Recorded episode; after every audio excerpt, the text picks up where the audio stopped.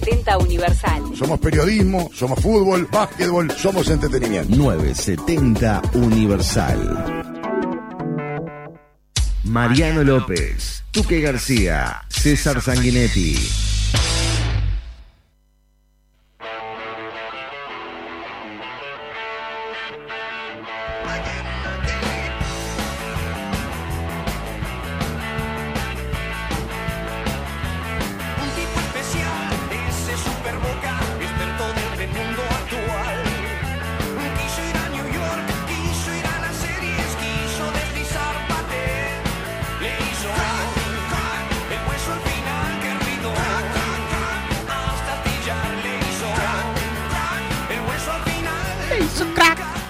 ¿Cómo te gusta, Pablo, esto, eh?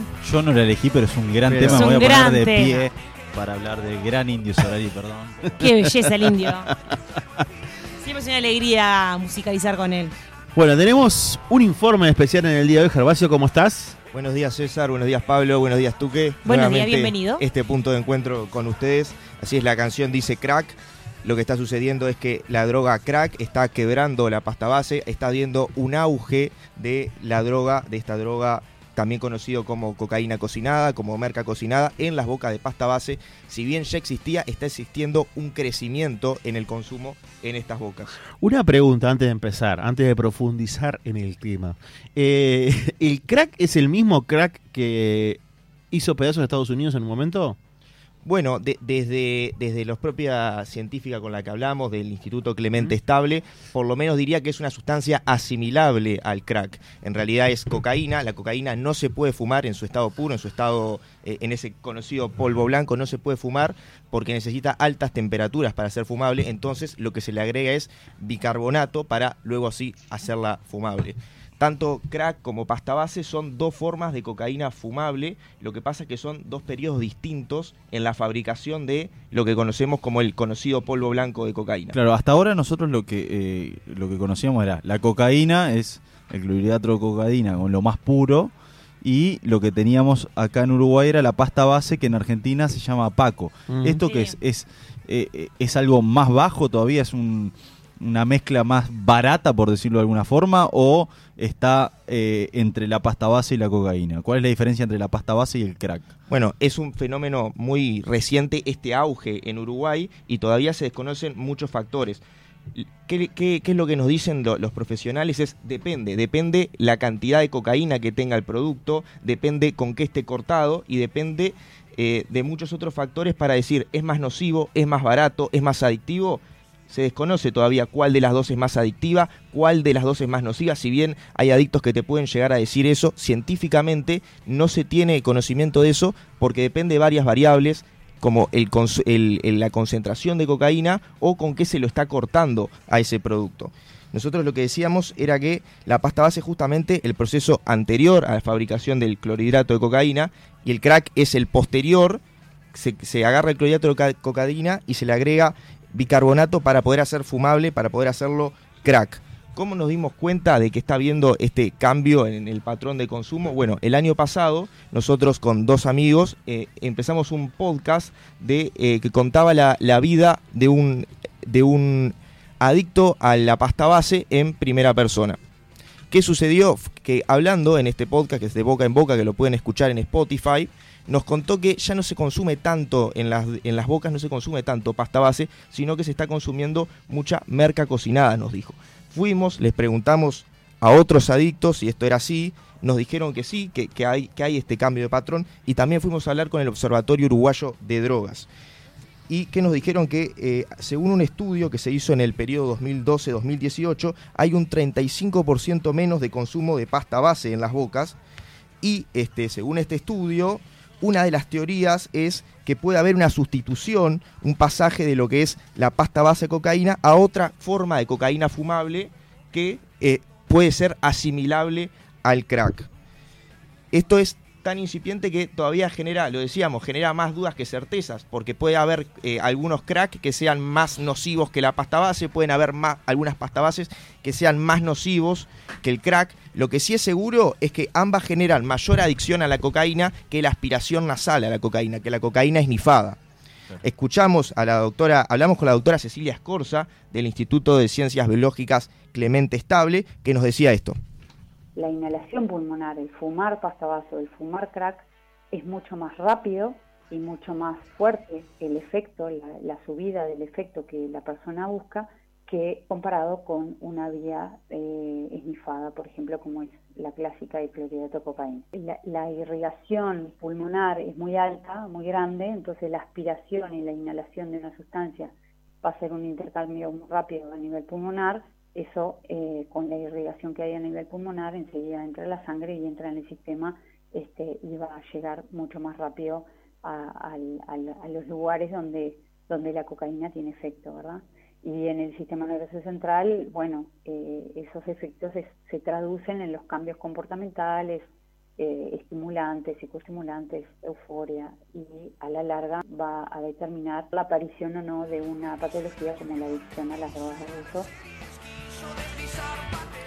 También le preguntamos a la doctora Escorza si había posibilidad que se le estuviera vendiendo gato por liebre, hablando en, Mm. en criollo a, a los consumidores que piensen que están consumiendo crack y en realidad están consumiendo pasta base. Y la doctora nos indicó que es- eso es un detalle menor, porque en realidad el adicto a las cocaínas fumables va, va a ir a consumir cocaína fumable, sea pasta base o sea crack que en realidad se le estaría vendiendo gato por liebre si en vez de darle cocaína fumable se le esté dando otra cosa que no sería el caso. Una pregunta, eh, eh, tú que has tenido la posibilidad de hablar con personas que están que son adictas a, estas drogas, ¿el pegue es parecido? Lo que, lo que te dicen los adictos, que, que más allá de, de- de que científicamente esto está en pañales, lo que te dicen los adictos es eh, te deja más arriba, este, El crack que la pasta. te- eh, claro, es más adictivo, te deja más arriba, eh, genera mayor adicción, pero eso es desde lo que nosotros hablamos con los adictos, ¿no? ¿Y el, y el es corto también, como la pasta base? Porque el Dura un la- poco más. dura un Dura un poco poco más. Exactamente, sí.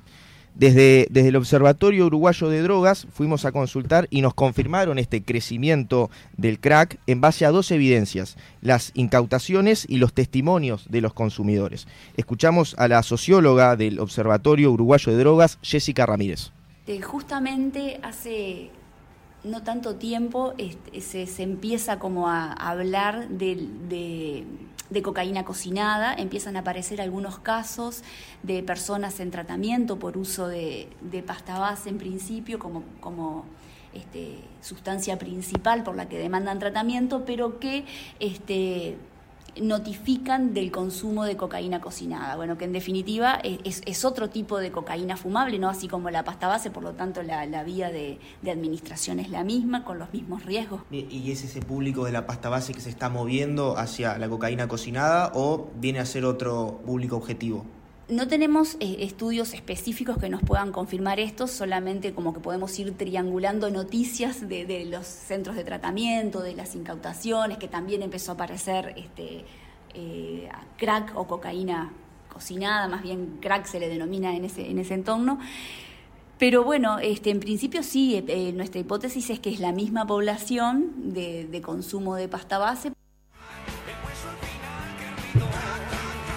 ¿Cómo sigue esto? Bien, según los propios datos del Observatorio Uruguayo de Drogas, en el año 2002 hubo un auge de la pasta base, si bien se, se teoriza de que antes del 2002 ya estaba, con la crisis socioeconómica hubo una explosión de la droga pasta base. Nosotros le consultamos a Jessica Ramírez si este cambio en el patrón de consumo también se debe a algún hecho político, alguna causalidad socioeconómica, y esto fue lo que nos contestó. No, todavía no porque es muy incipiente. Recién estamos como teniendo, como te digo, noticias de diferentes lugares, de usuarios en, en tratamiento, eh, de algunas incautaciones porque la sustancia también es diferente, es menos amarilla que la pasta base, como que...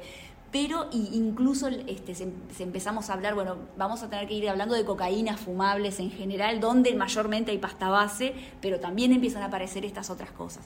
Pero estamos como recién este, eh, vamos a decir, teniendo las primeras manifestaciones de un fenómeno diferente que habrá que ir analizando e incorporando a, a- a los próximos estudios para como tener este, alguna evidencia más concreta sobre eso. Pero detrás de todo esto hay seres humanos. Siempre hay, hay, personas. Siempre hay seres humanos atrás de todas estas estadísticas, más allá de lo frío, hay rostros humanos. Uno de ellos es el de Luis Fernández, un adicto en recuperación. Él ya no consume hace años, pero se siguen llamando adictos en recuperación porque la cabeza que ellos tienen es que la adicción es día a día. ¿Por cuántos años? ¿Cinco años que después están limpios, como le llaman ellos? Tienen un periodo. Desconozco, Luis lleva nueve años. Ah, mira, y- capaz que son diez. Y aún así dice que está en, eh, eh, en recuperación porque es día a día en la lucha Mm. contra la adicción, en este caso de- a las cocaínas fumables. Además de ser un adicto en recuperación, es director responsable de la comunidad Alas de Libertad de Quillú, departamento de San José. ¿Saben cuándo empezó a consumir Luis? Luis tenía 15 años y empezó a consumir cigarros y al mes eh, consumió otras drogas y al mes terminó consumiendo pasta base.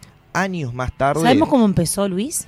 Luis empezó viendo a otra gente que consumía en la calle, tenía curiosidad, él escuchaba que decían los pastosos y él desde la ingenuidad de los 15 años no sabía que era pastoso, pensaba que era que le gustaba la pasta, la pasta casera, la pasta italiana, Hmm. Y finalmente eh, por esa curiosidad terminó consumiendo pasta base un mes después solamente de consumir cigarros. Claro, él eh, no llegó a consumir este esta nueva modalidad de cocaína de crack o también llegó a consumir. Él también consumió cocaína crack, así es. Estuvo durante toda su adolescencia, parte de su adultez y su familia no tuvo más remedio que recurrir a métodos extremos para poder tratar con la adicción de Luis que también de alguna forma golpeaba directamente a su familia. Escuchamos a Luis. mi madre, más allá de todas las internaciones que ella me internó, no digo, en psiquiátrico, en comunidades, ella este, tomó la decisión de, hablar con mi señora y con y con mi abuela y, encadenarme en mi casa. Me tuvieron tres meses encadenado en mi casa, este, de lo cual yo solo podía bañarme y me bañaba cuando llegaba la pareja de, de mi mamá este, me cerraban la puerta, se quedaban todos parados en la puerta y yo me, me higienizaba y me acostaba de nuevo. yo mismo así corté la cadena, la corté de la cadena y me, y me fui a consumir, ¿viste? Me fui a consumir. La corté, este, quería, decía que estaba haciendo manualidades, ¿viste? Todo manipulación mía para que me den algún tipo de herramientas para poder cortar la cadena y, y bueno, fugarme, ¿viste? Y consumir. Qué historia, por el amor de Dios. O sea, es increíble lo que cuenta. Es Terrible. increíble la desesperación familiar de llegar a esos niveles que, que obviamente no son los más didácticos de- de- de- del mundo, pero, pero hablan de una, de una De una desesperación, desesperación total. Absoluta y total. Y lo que es la cabeza de él, que llega a, a- a- a desprenderse de esa situación de, de- prisión que tenía, porque estaba, en una- estaba encadenado, y lo primero que hace es ir a consumir, no otra cosa, ¿no? Sentirse libre, salir- no, no, ir a buscar el producto de lo que lo hizo terminar en esa degradación familiar absoluta, ¿no? Y en ese en esa situación de abuso absoluto también. Si será potente, que él, es- él, él dice estuve encadenado tres meses. Es un disparate. Y sí, claro, estamos, o sea, Sí, sí, sí. tres meses encadenado. Va- va- no Digamos que cómo. estuvo limpio tres meses, Tratar decirlo de, alguna manera. Y él logra No, sí, pero- romper Sí, su cadena física, Sí, sí, sí. pero no logra romper su cadena mental No, claro que no. para poder liberarse de esa adicción No y esa- e- ese monstruo que es eh, el- la cocaína fumable, porque ya no Las sabemos- cocaínas las fumables. cocaínas fumables, porque es crack pasta Mm. base, no logra romper esa cadena que lo primero que hace es ir Sí, sí, sí. a una boca con La conexión con la droga siguió existiendo. O sea, esa cadena, como dice Pablo, estaba presente. Sí, y una cosa más que es que él, de todas las drogas que consumió, él lo que dice es, al final lo que a mí me terminó rompiendo totalmente fue el crack, porque a lo último ya estaba consumiendo crack, o sea, cocaína cocinada. Bien, él también nos contó cómo es el proceso de elaboración, de, de tener cocaína, de, de agregarle esta sustancia para, para volver a hacerla fumable, y, y todo eso que, que todo ese momento que él decía que la pasta base lo dejaba más fisura. Claro. Sin embargo, el crack lo dejaba más arriba. Claro. Entonces empezó, a- ahí también a él le empezó a cambiar el patrón de consumo por el crack. Está claro que vos decías, eh, que hablando con los científicos, con los expertos que analizan este tipo de, de drogas, todavía no tienen evidencia científica Mm. que compruebe si una es más nociva que otra, si una es más peligrosa que otra.